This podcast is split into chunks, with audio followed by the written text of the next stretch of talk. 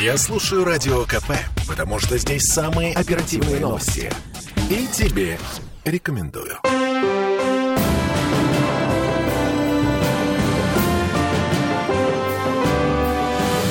Нулевое чтение. Ой, какие гости-то у нас сегодня здесь. Денис Читрыбок, депутат законодательного собрания и, между прочим, председатель бюджетно-финансового комитета законодательного собрания Петербурга. Денис, здравствуйте. Здравствуйте. Э, я Дмитрий Делинский. Я Ольга Маркина, и мы вас поздравляем. Спасибо, коллеги. Впереди большая работа. Ладно, мы поговорим о том, что такое бюджетно-финансовый комитет, чем он занимается позже. Прямо сейчас давайте денежки посчитаем. Есть предположение, что ЗАГС поднимает цены на такси в Петербурге, поднимает на треть. Вот та реформа, которая на прошлой неделе прошла первое чтение в законодательном собрании, вводит единые стандарты работы такси, и кроме белого цвета желтой полосой, там есть несколько любопытных моментов, которые запросто ударят по нашим с вами карманам. А заметьте, мы делали упор только на цвет автомобиля. Угу, вот. Значит, смотрите, следите за пальцами. По экспертным оценкам, до половины всех таксистов в нашем городе это самозанятые, фактически нелегалы. То есть это обычный водитель с обычной машиной, с обычным полисом ОСАГО, который подрабатывает извоз паровозом, а, зарегистрировавшись э, в каком-нибудь крупном агрегаторе. Таксистский полис стоит 70 тысяч рублей. Это слишком дорого для такого самозанятого. И, в общем, значит, что после реформы все эти люди, они будут либо вынуждены уйти из профессии, это приведет к дефициту такси и, соответственно, к росту тарифов. Либо, если они остаются, расходы на полис будут заложены в тот же самый тариф, и в любом случае поездки подорожают. Ну, Экспертная давайте, оценка давайте, на треть с 1 сентября. Да, давайте, вопрос достаточно сложный, он вызвал э, большие обсуждения, широкие. Давайте по порядку. Во-первых, э, логика непосредственно корректировок, а я напомню, что ну, лет, может быть, уже 5 или 7 федеральные власти вырабатывали концепцию нового подхода к такси, к агрегаторам. И именно этот закон сейчас уже добрался до Петербурга, и мы обязаны до 1 сентября определиться со своим решением. А, еще раз, на всякий случай, вот как вышло с законом о комплексном развитии территории, значит, есть федеральный закон, который заставляет региональные власти принимать местные правила работы той или иной... Ну, местные правила, это звучит очень громко, потому что все-таки некой такой свободы действий, да, не так много по федеральному закону, там, цвет такси, да, очень Прекрасно. много было дискуссий относительно того, вот насколько все-таки подорожает поездки из-за этого цвета, но в законе, я считаю, достаточно здравая э, есть норма, которая не распространяет вот это требование о цвете в отношении тех э, агрегаторов, э, которые тех уже такси, которые да? уже угу. существуют и которые пользуются выданным разрешением. Про народ, цвет мы Народ поняли. тут уже, собственно, предлагает дождаться конца августа, 29-го аннулировать старую лицензию, 30-го получить новую лицензию на такси, э, которая будет действовать в течение пяти лет, и, соответственно, в течение пяти лет можно будет не трогать цвет машины, он может быть любым серо-бурмалиновым в крапинку. Ну, э, технически такая возможность, теоретически она существует. Э, если закон это позволяет, то на все участники рынка могут могут э, пользоваться теми возможностями, которые предоставляет закон. Но это наша была принципиальная позиция, связанная с тем, чтобы не э, перекрашивать, перекрашивать не уже нынешние тратить машины. деньги на это. Да. Да. Сами mm. же эксперты и те, кто занимается таксомоторными перевозками, ну, они дают примерно такую оценку. Три, ну, максимум четыре года живет автотранспорт, который активно участвует в оказании подобного рода услуг. То, То есть все равно это все, все придет к единообразию. Смена автотранспортного mm-hmm. хозяйства, она неминуема. Как это происходит там путем лизинга или приобретения в собственность, решает сам, но на, по большей части, конечно, лизинг как приоритетная форма получения вот этих транспортных средств со всеми вытекающими, да, то есть это не единовременная покупка и оплата полной стоимости там тысячи машин. Ну, да? С цветом более или менее понятно. А, тут еще один вопрос. А что делать с бизнес-такси, который занимается э, перевозкой VIP-пассажиров? Здесь, здесь э, есть юридические ответы. Это достаточно тоже такой тонкий момент, связанный с тем, что они оказывают услуги, вот бизнес-такси, по э, гражданско-правовому договору, заключая специальный договор между организацией и водителями. Поэтому здесь э, они в полном смысле слова под э, требования о цвете не попадают. Поэтому эта сложившаяся практика, она не сформировалась там под давлением цвета автотранспорта, а это то положение дел, которое уже сейчас существует на рынке. И вы видите, иногда заказывая там такси, определенного агрегатора. Бизнес-класс приезжает, ну, абсолютно, Черный. да, черный, без каких-то опознавательных знаков, которые работают по своим определенным стандартам. Ну Но, да. кстати говоря, жалоб на работу именно этого сервиса э, меньше всего. Ну, это понятно, и процентное соотношение да, э, то немного есть здесь другое. можно констатировать, что порядок в этой сфере, он существует. Так вот, я возвращаюсь э, к концептуальным основам вообще той инициативы, которая состоялась на федеральном уровне. Это, конечно, безопасность. Безопасность пассажиров. Я помню, что такие громкие случаи еще начали появляться там в 17-18 году, когда у нас активно действовало ну, достаточное количество агрегаторов э, в преддверии чемпионата мира и во время его проведения тоже активно пользовались услугами такси. Очень много было случаев трагических, когда погибали не только прохожие, на которых наезжали такие водители, да, но и пассажиры тоже и погибали, и были травмы, и тогда И серьезно... были за- оставлены где-то в непонятных Потом условиях. стали Все это мы разбираться, помним, а да. как же компенсировать затраты на лечение. Выясняется, что никаких абсолютно страховых документов не было. Техническая исправность машин оставляла желать лучшего. Но еще целый букет проблем, с которыми власть действительно должна была разбираться. Можно критиковать этот документ за, может быть, где-то излишнюю жесткость. Но я считаю, что этот документ уже даже запоздал.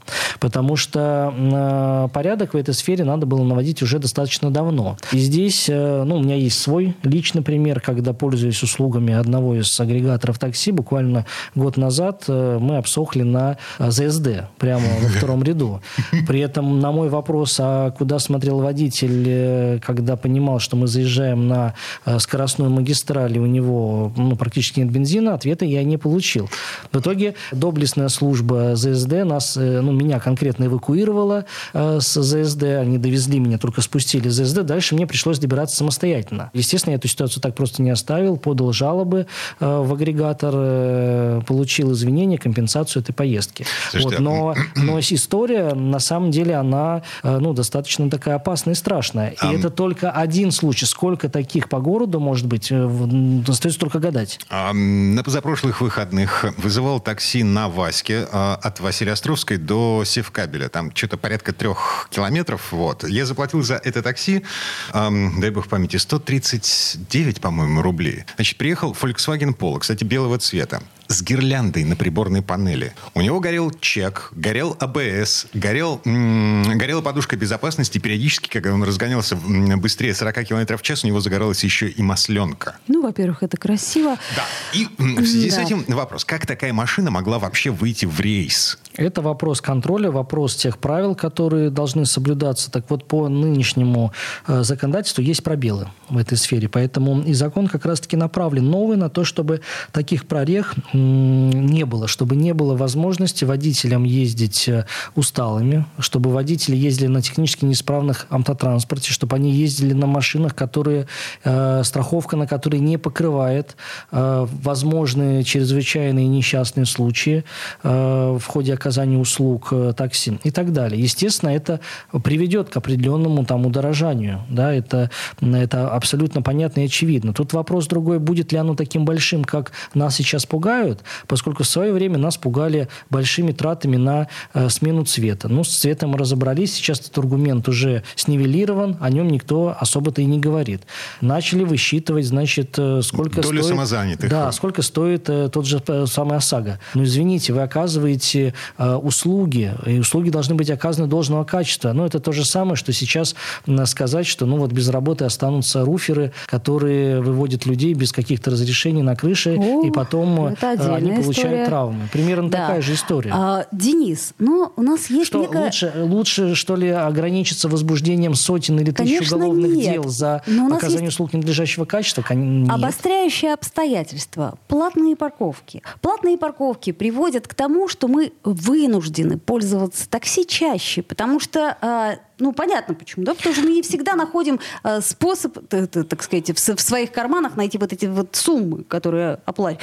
Нам проще взять такси, вызвать такси и все прочее. И вот если такси подорожает, как нам предрекают на 300, на, Ну, вот на здесь, 30%, здесь я бы, прежде чем пугать такими цифрами людей, надо разобраться в подсчетах. Я их не видел. Да, я очень сомневаюсь, что это произойдет. В свое время нас пугали, опять же, повторюсь, тем же самым цветом. Да, но ничего подобного не произошло. Другой другой вопрос состоит в том, что надо развивать и э, городской общественный транспорт и добиваться того, чтобы он ходил, во-первых, по расписанию, во-вторых, чтобы маршрутизация была удобная. Mm-hmm. Ну, потому что в каких-то моментах, да, если есть выделенная полоса, ну, там в том же самом юго-западе, на трамвае быстрее добраться из точки А в точку Б, чем если на есть той же выделенная полоса, совершенно верно. Да. Но, но э, мы же понимаем, да, сколько должно пройти времени для того, чтобы задуманная идеальная транспортная реформа пришла хотя бы к 30% своей, Я так вам сказать, могу сказать, что, например, в том проекте, который принят, не учтены э, вопросы, связанные с аттестацией водителей на знание города. Хотя, на мой взгляд, это тоже принципиально важный это момент. Это же отдельный экзамен. При, представь себе, 50 тысяч человек нужно будет прогнать через экзаменационную комиссию. Да, но никто не говорит о том, но это надо сделать, потому что набор базовых знаний у водителя должен быть.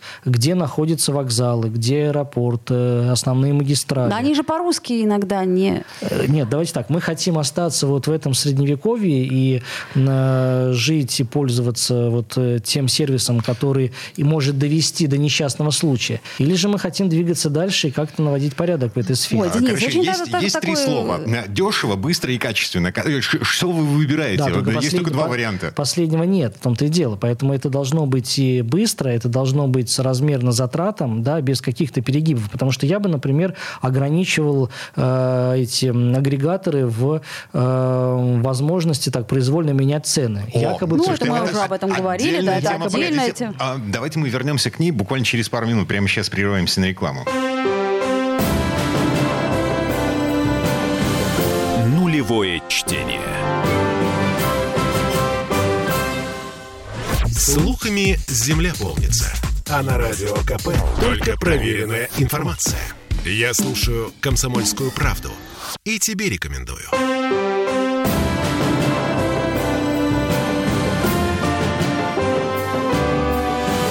Нулевое чтение. А мы вернулись в петербургскую студию радио «Комсомольская правда». Мы здесь считаем деньги, а, деньги, которые мы будем тратить на такси в связи с тем, что а, город подготовил очередную реформу. Была у нас транспортная реформа, была мусорная. А теперь мы добрались до реформы такси. Через ЗАГС, э, через Мариинский дворец в первом чтении прошел проект закона, который наводит порядок в этой сфере. Значит, будет три базы с подробной информацией о каждом из перевозчиков, о его транспортных средствах, о том, на чем люди ездят, и об агрегаторах. Все это, естественно, будет стоить стоить денег. Все это, по некоторым экспертным оценкам, приведет к тому, что услуги такси подорожают на 30%. И в предыдущей четверть часа мы остановились на том, что у агрегаторов сейчас есть э, час пик. Если дождь, снег, пробки, э, какая-то чрезвычайная ситуация, агрегатор повышает, задирает цену, э, тарифы в два, а то и в три раза. А на... Петербург город хитрый и с точки зрения пробок, и с точки зрения погоды. И Если я все правильно доколе... понимаю, угу. власти наши собираются прикрыть эту лавочку и заставить заставить агрегаторов ездить по фиксированным тарифам? Ну, вообще это надо сделать, потому что вот ту увольницу, которая существует сейчас, она как раз-таки в большей степени наносит вреда нашим э, кошелькам, нежели э, тот, тот порядок, который предлагается ввести в части исправности технической тех транспортных средств, которые используются для оказания услуг такси. То есть это будет такси вот. моего детства. Фиксированная цена за километр. Вне а, здесь, здесь, коллеги, я бы не... Знание я, города. Я говорю, я говорю о том, что надо бы сделать сделать, да. А знание города однозначно, потому что, ну, без этого, ну, скажем так, в принципе, в профессию не стоит идти. Ну, подождите, у нас есть сейчас современные средства навигации, у каждого есть смартфон. Давайте, предпо- давайте предположим, что отключилось средство навигации. Дорогу как знаешь? Вы, как вы будете оказывать Везу, услугу? не знаешь, не везу. Э, GPS в Москве помер в связи с атакой беспилотников. И чё? Надо быть готовым ко всему. Это то же самое, что, я не знаю, довериться, э, сказать так, ну вот есть на самолетах автопилот, ну пускай он нас и возит. Ладно, да, а случись, тема. если что, как, как э, пилоты будут выходить из ситуации?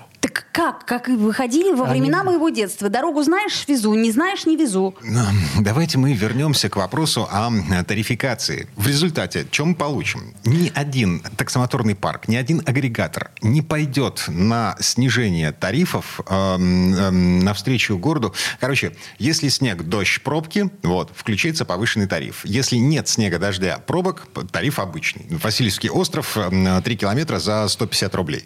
Ну, а, пробки, э, такое понятие понимаете, относительное. Да? Если мы берем просто оценку там, на Яндексе, количество баллов, ну, в одной части города действительно в центре может быть большие пробки, но если... весь остальной город может быть не так загружен. Если цена-то разная. Если вводить единый тариф, не гибкий тариф, давайте представим себе, каким он будет. Он не будет вот таким, как в, Знаете, в беспробочное мы опять обсуждаем время. две крайности. Да? Вот э, фиксированный тариф и полная вольница для агрегаторов. Вот здесь нужна золотая середина. Да? Должны, быть, должны быть какие-то базовые э, ориентиры да, по тарификации, э, но при этом э, должны быть четко определены основания, когда от них можно отклоняться. Да? Я не знаю, там та же самая погода. В одной части идет э, снег, в другой нет. Кто это определяет? Как это все происходит. Да, сейчас могу сказать следующее. Очень часто, ну, даже невыгодно уже ездить на такси, потому что в какие-то определенные там более поздний период, да, в какие-то популярные дни заведомо цена завышена. И это не обосновано каким-то объективными обстоятельствами. Пятница вечер, повышенный спрос. А у них в пятницу вечером на рейсах, на улицах находится, там, ну, я не знаю, условно говоря, 10 тысяч машин. И это потолок. Они больше выпустить не могут. Ну вот. Если эти 10 тысяч машин будут стоить, условно говоря, 100 рублей за километр, они все будут в работе, они все будут и расхватаны, за ними будет все очередь. Будут, все и... будут пределе, да. все будут быстрее перемещаться за счет оборота. А так, понимаете, у вас машина может 2 часа стоять просто потому, что вы за нее требуете 2000 рублей. Да вот. никто не поедет за эти деньги. Вот. А, значит, я в середине часа пик внезапно решил вызвать такси для того, чтобы доехать э, до того же самого Васильевского острова. И я буду ждать эту машину полчаса, час, просто потому что она стоит 100 рублей за километр. Ну, как бы... Коллеги, ну, вопрос сложный, но здесь, ну, не может быть крайности, да, надо искать э,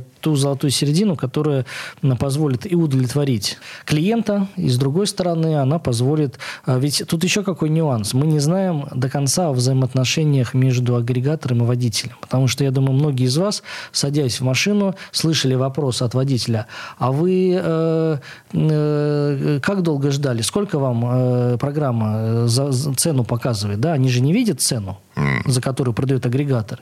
Ну, вот кто-то говорит, а я, если знал бы, не поехал бы тогда с вами, да. Почему? Он спрашиваешь. Он отвечает, ну, потому что я с этого практически ничего не получаю. Да, потому очень что, сложная, хитрая что наши, система, да, наши, это правда. Э, а, а взаимоотношения с агрегатором построены таким образом, что там э, мне, например, невыгодно брать какие-то длинные поездки в разные концы города.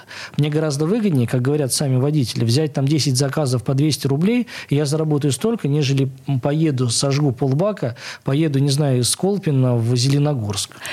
Так когда же будут все эти прекрасные... Первое чтение прошел законопроект. Сейчас Ко срок второму... на поправки. Вот я могу сказать, что мной готовится поправка, связанная с э, знанием города. Мы будем настаивать на том, чтобы этот вопрос тоже был в сфере внимания э, нашего городского законодательства. Плюс мы разрабатываем поправку относительно вот аппетитов агрегаторов. Это отдельная тема. А, ладно. Значит, все это в ближайшее время э, вернется в ЗАГС на второе чтение. Ну, мы ожидаем, что 21 июня состоится второе чтение этого документа, то есть к 20 как раз к нашему эфиру 20 июня у нас будет вообще понимание по всем поправкам. Хорошо. Выдыхаем. Движемся дальше. Э, курортный сбор. Э, законодательное собрание э, таки вводит курортный сбор в Петербурге. Но не так скоро, как рассчитывали изначально, насколько я понимаю. Курортный сбор Шрёдингера. Мы его вводим, но брать не будем. Что происходит, Денис? Ну, тема тоже достаточно давняя. Речь идет о том, что сейчас, в принципе, в нашей стране действует в экспериментальном режиме курортный сбор. Не так давно Петербург попал в перечень тех регионов, где такой вид платежа может вводиться. Звучит так, словно совершенно случайно. Шли мимо и куда-то попали, вляпались во что-то. А, Петербург долго настаивал на том, чтобы Петербург включили в список городов, где можно брать с туристов дополнительные 100 рублей в сутки. И правильно сделали. Включили. Значит, э, первое, что завтра мы рассмотрим в первом чтении этот документ, он предполагает, ну, среди основного, это переходный период, да, то есть mm. формально юридически курортный сбор вводится с 1 октября текущего года, но с 1 октября по э, 31 марта 2024 года размер ставки будет равен 0 рублей. А с 1 а апреля? С 1 да? апреля, следуя тексту законопроекта, 100 рублей в сутки. Ну, та сумма, которая, в принципе, озвучивалась так. на этапе Все, я, я наивный человек, я не понимаю. И э, зачем? Зачем все это? Значит, первое, коллеги, достаточно сложная система взимания. То есть, ну, вы понимаете, что заезжая, там, например, в отель какой-то, человек оплачивает этот сбор, исходя одни сутки 100 рублей. Потом тот, э, там, а тот же самый отель, который это все дело администрирует, должен эти деньги учесть, перевести их. То есть здесь э, требуется время на отлаживание системы администрирования. Да? То есть это будет оформляться ну, технически, технически, Или нет? Я пытаюсь понять, смотрите, зачем это технически? Технически я вам сейчас э, не могу сказать, как точно это будет, потому что потребуется разработка постановления правительства, где четко будет э, все обозначено. Но для реализации закона, во-первых, потребуется издание еще ряда подзаконных документов, документов, которые будут вот как раз-таки определять э, порядок вот, э, действия при э, начислении и пересчете, переводе в бюджет э, курортного сбора. А, во-вторых, надо потренироваться. Вот потренироваться на нулях надо. Лыжи не едут, не понимаю. Короче, а, они будут перекладывать, но, учиться услов... перекладывать бумажки. Условно говоря, смотрите, вы готовитесь выйти в эфир, да, но а, для того, чтобы вам отточить свой выход в эфир, вам для начала надо а, выйти просто в режиме молчания, с тем, чтобы чтобы понять, насколько у вас работает э, связь и так далее. А потом уже, когда вы э, все дело это проверите, дальше уже можно выходить и вещать. Ну, примерно, если вас устроит такое объяснение, то пожалуйста. У меня нет слов, потому что я все равно не поняла. Ну, окей, ладно, будем ждать, э, так сказать, тренировочного периода. А, на кошках, на кошках. Да, Тренируйтесь Один из самых главных вопросов. Ну, понятно, значит, с гостиницами, с хостелами, они как бы юридически юридические а, лица. Тебя все-таки беспокоит Авито, которая выставляет да, э, посуточно да. квартиры. Да. Коллеги, в таких ну, местах, это, где это я живу, примерно например. такая же история, как сдача квартиры без оформления. Да? Вы обязаны платить налог определенный. Но не все если... его платят. Но не все его платят. Вы знаете, что э, налоговая служба думает над думает. механизмом. Да, и здесь тоже э, пока ответа и рецепта нет на этот вопрос, но со временем, я думаю, он появится. Кстати, этой весной налоговая уже начинала рассылать э, владельцам квартир квартир, э, объявление которых, ну, в общем, ну, на Авито, э, э, письма типа, ну, ребята, очень сложно, заплатите. Да. Ну, не те, кто сдает по одной квартире, а те, кто по многу сдают. Поэтому Тут вопрос, вопрос статистики и цифр. Конечно, те, кто имеет там, не знаю, 3, 5, 10 квартир, они в поле зрения попадут первыми, наверное. Но ведь достаточно количество людей, которые сдают ту же самую одну квартиру, имеют дополнительный доход 30-40 тысяч, нигде его не обозначают. А, вот. Это пенсионное жилье, Оль. Да-да. Угу. Угу. Так, ладно, давайте прервемся буквально на пару минут. Я напомню, Денис Четвербок вместе с нами, депутат Законодательного собрания и, между прочим, председатель бюджетно-финансового комитета ЗАГСа. Вот так. С недавних пор. Да. А пауза будет короткой. Нулевое чтение. Я слушаю Радио КП потому что здесь самая проверенная и оперативная информация. И тебе рекомендую.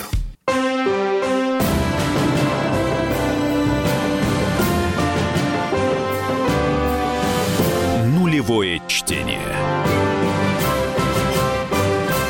А мы вернулись в петербургскую студию радио «Комсомольская правда». Я Дмитрий Делинский. Я Ольга Маркина. И я Денис Четербок. Не просто депутат ЗАГСа, а начальник бюджетно-финансового комитета Законодательного собрания Петербурга. В этой четверти часа давайте еще немножко денежек посчитаем. Эм, бюджет ЗАГС начинает пересчитывать прошлогодние деньги. Ну, не пересчитывать, а подводить итоги по исполнению бюджета. Так. Вы знаете, что был период в нашей истории, когда бюджет исполнялся с достаточно низкими показателями по отдельным главным распорядителям. И прежде всего, конечно, вопросы были к тем комитетам, ну, комитет по строительству здесь мелькал. Адресная инвестиционная программа. Так вот, мы Строительство можем... школ, детских садов, поликлиник, социальной инфраструктуры. Да. да, и, кстати говоря, одна из задач, которую в сфере внимания держит губернатор, и каждый раз на отчете в законодательном собрании Санкт-Петербурга этой теме посвящается отдельное внимание. Это реализация адресной инвестиционной программы. Вот мы за 22 год э, подвели итоги 97% ее реализации. О, что... Слушайте, это на, на моей памяти никогда такого не было. Да, это впервые такие показатели, что было отмечено, кстати говоря, и контрольной счетной палатой. Вот, поэтому и работа над ошибками была проделана. Мы даже в этой студии с вами неоднократно обсуждали, ну когда же, когда же, да, пришлось и подкорректировать законодательство. Но мы можем говорить о том, что инвестиционная программа на сегодняшний день, она исполняется. Вот. Но помимо этого, важные показатели – это структура, структура расходной части, если говорить по отраслям, э, и, конечно, социальная политика. Вчера в рамках обсуждения этого вопроса на бюджетном финансовом комитете мы касались э, вопроса социальной наполняемости бюджета. Да, у нас по итогам 2022 года 2 миллиона примерно 600 тысяч петербуржцев получили социальную поддержку разных видов. Вот, э, ну, общий, то есть примерно половина населения города. Общий размер 83 миллиарда практически, и прямые денежные выплаты составили 47,2 миллиарда. То есть это серьезные деньги. А, хотя я напомню, а, в структуре бюджета основные расходные части, ну, они достаточно традиционные. Это образование, здравоохранение и как раз-таки социальная политика. Это мы уже не говорим о тех деньгах, которые город направляет на строительство метро, на инфраструктурные проекты, на те же самые адресные инвестиционную программу, поддержка бизнеса, что сейчас тоже достаточно важно. Э, чем важен этот анализ? Этот анализ важен для того, чтобы также нащупать болевые точки, где что не дорабатывается. И второе, учесть эти замечания при формировании уже следующего э, бюджета. Я напомню, что традиционно там с июня месяца мы можем констатировать начало работы по подготовке бюджета на 2024 год. И, кстати говоря, в рамках наших обсуждений на, на бюджетном финансовом комитете вот какие-то недочеты 2022 года уже лягут в основу обсуждения э, планов на 2024 год. Хотя мы еще не подвели итоги за 2023, мы в процессе находимся. Угу. А что так поздно подводит итоги? Это Лето в, уже в соответствии с законом э, как раз-таки май-июнь – это период принятия закона об исполнении бюджета. Достаточно все просто. Бюджет э, заканчивается календарным годом, да, 31 декабря. Есть переходящие остатки. Э, необходимо собрать аналитику, отчеты со всех главных распорядителей. Какие траты проведены, какие-то контракты там закрыты. Надо все итоги подвести, сформировать этот документ. Он достаточно объемный, конечно, не такой, как бюджет, но тоже достаточно объемный. На это требуется время. Так, и в чем смысл принятия закона, вообще вот глобальный смысл принятия закона о бюджете 2022 э, года э, посреди 23-го? Вы выставляете какую-то оценку городским властям? Ну, самой оценки нет, но она, скажем так, косвенно наследует, потому что этот документ э, оформляется законом Санкт-Петербурга, то есть городская власть подводит окончательный итог, подводит баланс, сводит баланс. Вот. И если он сходится, и замечаний к его исполнению э, нет, особых, значит, работа проведена качественно. То есть впервые Если... э, у нас почти сходится? Ну, сходится всегда, потому что это математика, это бюджетный процесс, то есть не может, э, если куда-то пришло, значит, куда-то должно и уйти, не может потеряться. Да? Ну, просто в предыдущие годы что-то оставалось. Э, было, были нереализованы планы. То есть самое главное, чтобы э, городская власть и комитеты научились составлять свои планы работы таким образом, чтобы все то, что было запланировано, исполнялось делать. Это крайне важно, потому что, э, иными словами, мы просто не вкладываем деньги в экономику, да, а они просто лежат. Угу. Лежат на тех же самых счетах, потом переходят на другой год, и планы тормозятся. Ведь город должен развиваться ежегодно. Помнишь цирк с конями, который был вокруг финансирования строительства метро, когда сначала нам говорили про 50 миллиардов, потом про 30, а потом э, все усохло до 15 ну, миллиардов? это болезненная история с метро. Ну, ну просто не, не сумеют они потратить 50 миллиардов в течение 23 года года. Они вовремя пришли к выводу, что у них не хватит сил, и эти деньги куда-то в другое место ушли где они нужнее, где они будут потрачены гарантированно. И поэтому мы вот, в принципе, всегда выступали за корректировку бюджета, потому что благодаря этой корректировке можно, ну, она обычно проходит там апрель-май, э, можно или же по осени, да, сентябрь, октябрь, можно еще сделать какие-то передвижки и, например, э, реализовать проекты, которые ранее не входили в план, но из-за того, что по другим направлениям кто-то не доработал, деньги высвободились. Конечно, их самое грамотное направить на важные важные для города проекты, а не просто их сохранить. Нет, звучит очень убедительно. А, а насколько это все-таки в действительности реализуется и работает? Ну вот как видите, вот по, по, реализуется? Адресной, по адресной инвестиционной программе мы же подтянули результаты, да, и губернатор ставил соответствующие задачи. Это важно для города вводить в срок. А, ну как, а мы о сроках даже уже говорить не можем, потому что они давно все просрочены уже. Да, вот, вот поэтому, я об этом и говорю. Поэтому надо наращивать сейчас темпы, чтобы строились социальные объекты и обеспечивали, закрывали полную потребность по вновь вводимому жилью, но при этом надо наращивать э, реализацию программы для того, чтобы сократить вот ту недоработку, которая уже имеет место быть. В предыдущие годы, условно говоря, выделяли 100 миллиардов рублей, тратили из них, ну, 60. Сейчас выделили больше 100 миллиардов, условные цифры называю, и потратили почти все. Прогресс? Прогресс.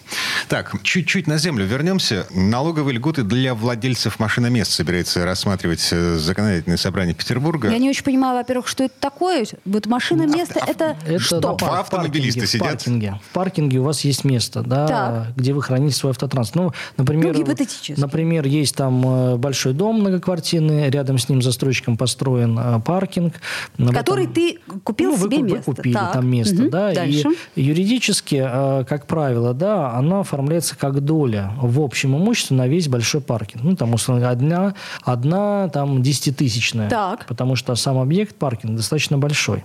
Вот. Но при этом есть другая э, практика, когда у вас э, э, вот это машиноместо, оно зарегистрировано в специальном реестре не как доля, а как полноценное машиноместо. Ну, То есть квадратные метры? Там 10 угу. квадратных метров машиноместо. Или же, например, у вас есть гараж вообще, и он зарегистрирован как гараж. Так. Функционал функционал один и тот же – хранение автотранспорта. Так вот, э, сейчас э, ситуация складывается следующим образом. Те граждане, у кого документы зарегистрированы, оформлены, да, и их право на такое машиноместо оформлено в графе «машиноместо» или «гараж», платят меньше налог, нежели те, у кого э, зарегистрирована доля в праве на большой объект, потому что налог рассчитывается исходя из стоимости всего этого дома. Так. Ну, не дома, а строения. Понятно. Где у вас определенная маленькая, мизерная, я бы сказал, даже доля. Получается неравенство потому что суть одна и та же – хранение своего автотранспорта. Так что, поднять тем, кто меньше Наоборот, платит? опустить до уровня тех, кто платит меньше, с тем самым уравняв их в правах. А что там со сносом гаражей у нас? Это никаким образом не повлияет? Ну, на самом деле нет, потому что по большей части вы, выигрывают здесь те, у кого оформлены как раз-таки доли в машиноместах. Это не один настоящий гаражи. Но и по поводу сноса гаражей тоже бояться не стоит. В третьем чтении у нас завтра принимается, я напомню, закон, по которому э, компенсацию за снесенные гаражи э, получат и те, чьи гаражи были снесены в рамках реализации важных проектов по концессии или же по государственно-частному партнерству, чего не было ранее. А, причем этот закон закон с обратной силой. Э, имеется в виду гаражи, снесенные, по-моему, с 2008 года начиная. Да. Действие а, закона, то есть вернут? Действие закона будет распространяться, да, на, на этот период тоже. Да, только есть один существенный момент, там не рыночная стоимость гаража, а... Кадастровая на тот момент. Ну, да? Нет, мы вообще даже не... Это, понимаете, это социальная выплата от города. А. То есть это мера поддержки социальная. Она не может быть эквивалентом стоимости гаража. Объясню почему. Потому что на многие гаражные частные кооперативы земля так и не была оформлена должным образом, и по факту строго юридически, если смотреть на вещи, то, то есть это вообще им ничего не должно, не должно было, было быть. Но уплачен. город, понимая важность ага. этой проблематики, за счет бюджета компенсирует в зависимости от даже категории гаража. Там э, бетонные, кирпичные идут э, по одной цене. Те, которые передвижные ракушки, ракушки там по другой, металлические по третьей. У нас вроде бы нет ракушек. А, интересная история. Чем больше мы говорим, тем больше более солнечно становится наше будущее.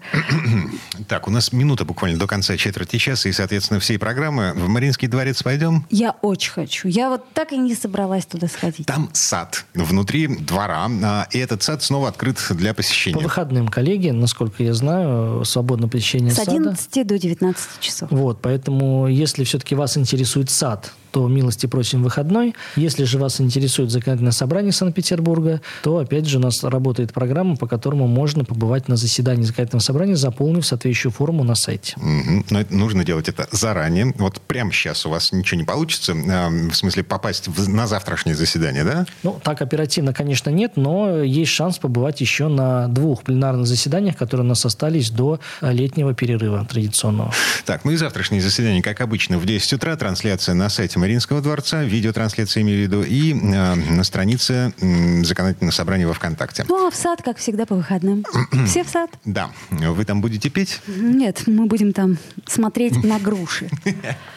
Калачивать их. Эм, я Дмитрий Делинский. Я Ольга Маркина. Я Денис Четербок. Всем спасибо. Хорошего дня. Нулевое чтение.